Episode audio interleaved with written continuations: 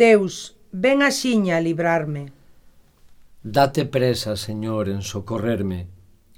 Gloria ao Pai, e ao Filho, e ao Espírito Santo. Como era no principio, agora e sempre, eternamente. Amén. Esperta o día. E Cristo convócanos a tarefa e o don da Eucaristía. Pide e promete pan e viño, irmáns partido e compartido en gran banquete. Vico de Deus, que se dá en reserva, e con tenrura coida dos pés dos seus. A iso chama a lavar neste día e a deixar que nos laven os pés da lama. Pai, casa aberta e espírito vertido, que alenta en toda carne para a descoberta.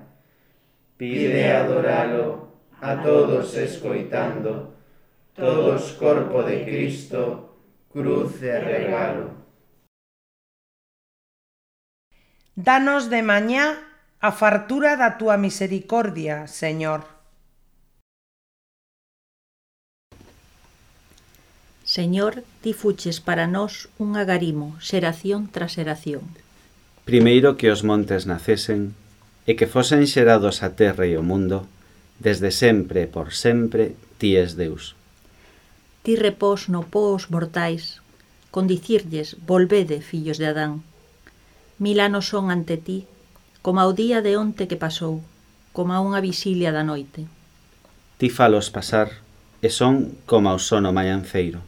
Son como a erva que agroma, de mañá florece e verdea, a tarde ségana e seca.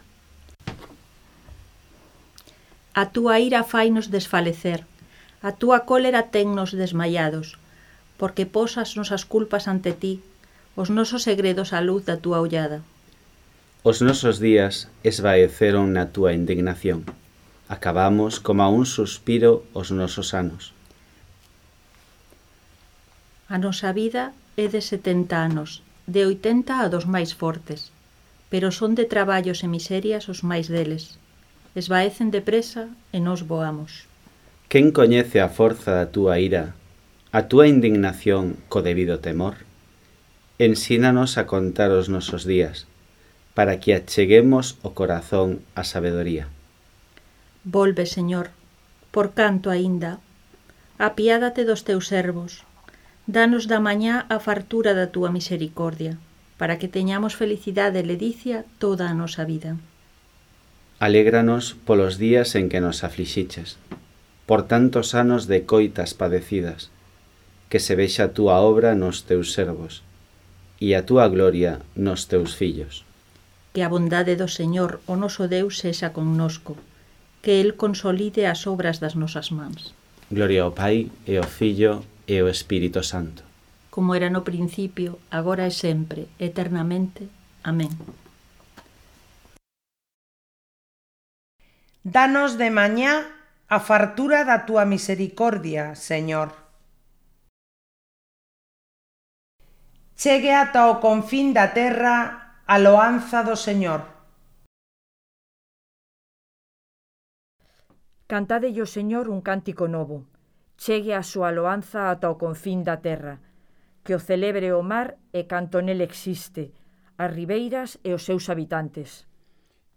Exulte o deserto e as súas cidades, as fondas veigas onde habita quedar. Aclamen os habitantes de Sela. Griten lediciosos desde o cume dos montes, dean gloria ao Señor, e pregoen nas illas a súa loanza. O señor sae como un heroe, excita o seu ardor como un guerreiro, lanza o grito de guerra, contra os seus enemigos amosa o seu poder. Por moito tempo gardei silencio, permanecín calado, contívenme. Agora, como a muller que está de parto, berro, arquexo, calmeo ao mesmo tempo. Vou devastar montes e outeiros, e secar todo o seu verdor. Vou converter os ríos en barrancos e resecar as lagoas. Levarei os cegos por un vieiro que non coñecen. Fareinos camiñar por vereas que ignoran. Converterei diante deles a escuridade en luz e as revoltas do camiño en dereitura. Gloria ao Pai e ao Filho e ao Espírito Santo. Como era no principio, agora e sempre, eternamente. Amén. chegue ata o confín da terra a loanza do Señor. Loade o nome do Señor os que estades na casa do Señor. Loade o nome do Señor, loade os servidores do Señor, os que estades na casa do Señor, nos adros da casa do noso Deus. Loade o Señor, que o Señor é bo, Cantade o seu nome, que é amable. Elixiu para sí a Xacob, a Israel como a súa posesión. Eu sei que o Señor é grande, o noso Deus máis cos deuses todos. O Señor fai canto se propón no ceo e máis na terra, no mar e nos abismos. Fai subir as nubes no horizonte, solta con lóstregos a chuvia saca dos seus depósitos os ventos. Feriu os primoxénitos de Exipto, os dos homes, o mesmo cos do gando. Fixo sinais e prodixios no medio de ti, Exipto, contra o faraón e os seus servos. Bateu a moitas nacións e matou a reis poderosos. A Sión, rei dos amorreos, a Og, rei de Baxán, e a todos os reis de Canaán, e deulles as súas terras en herdanza, en herdanza a Israel, o seu povo. Gloria ao Pai, e ao Filho, e ao Espírito Santo. Como era no principio, agora e sempre, eternamente. Amén. Aleluya. Loade o nome do Señor, os que estades na casa do Señor. Lembrádevos de que os nosos pais foron probados para ver a firmeza da súa fidelidade a Deus.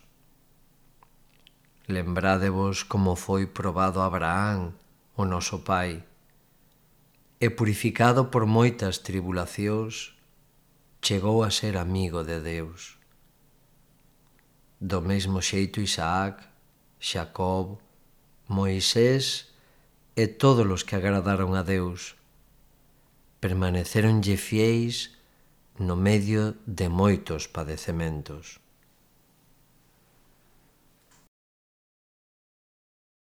Alegradevos xustos no Señor. Aos rectos acáelle la loanza. Alegradevos xustos no Señor. Aos rectos acáelle la loanza. Cantádelle unha nova cántiga. Aos rectos acaelle la loanza. Gloria ao Pai e ao Filho e ao Espírito Santo. Alegradevos xustos no Señor. Aos rectos acaelle la loanza. Sálvanos, Señor, das mans dos que nos teñen odio.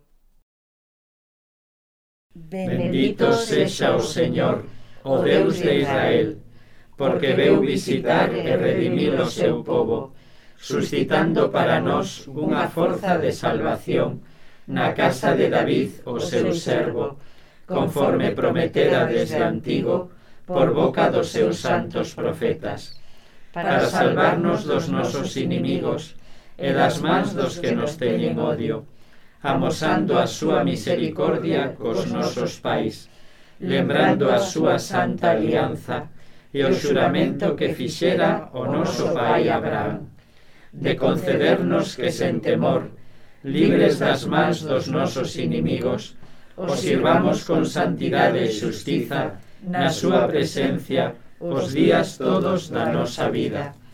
E ti, meniño, vas ser chamado profeta do Altísimo, porque irás por diante do Señor, preparando os seus camiños, anunciándolle o seu povo a salvación, o perdón dos pecados. Pola misericordia entrañable do noso Deus, virá visitarnos desde o ceo un sol nacente, para iluminar os que viven nas tebras e nas sombras da morte, para guiar os nosos pasos polos camiños da paz. Gloria ao Pai, e ao Filho, e ao Espírito Santo, como era no principio, agora e sempre, eternamente. Amén.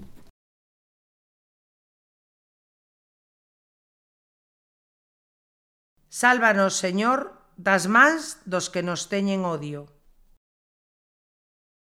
Preguémoslle a Cristo, que escoita e salva as persoas que confían nel, dicindo: Loámoste, Señor, e esperamos en ti. Damosche grazas, Señor, pola túa gran misericordia e polo inmenso amor co que nos queres. Loámoste, Señor, e esperamos en ti. Ti, que co Pai segues actuando neste mundo noso. Renova todas as cousas coa forza do teu espírito loámoste, Señor, e esperamos en ti. Abre os nosos ollos e os dos nosos irmáns para que descubramos hoxe as túas maravillas. Loámoste, Señor, e esperamos en ti. Ti, que nos chamas neste día o teu servizo. Fainos ministros da tua múltiple graza cara aos nosos irmáns. Loámoste, Señor, e esperamos en ti.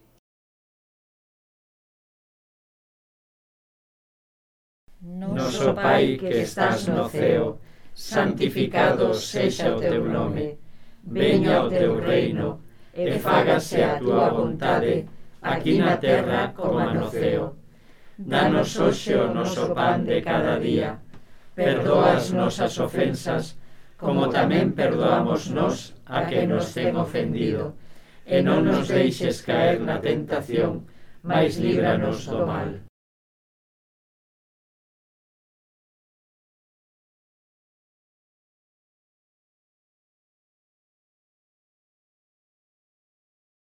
Deus, ti que lles deches a terra aos homes, para que a coidasen e a fixesen fructificar, e lles creaches o sol para o seu proveito.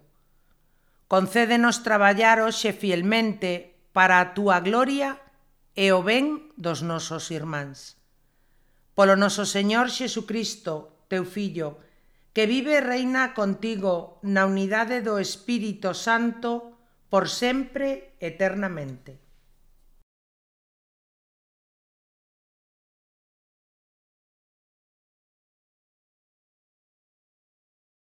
Que o Señor nos bendiga, nos libre do mal e nos leve cara a vida eterna. Amén.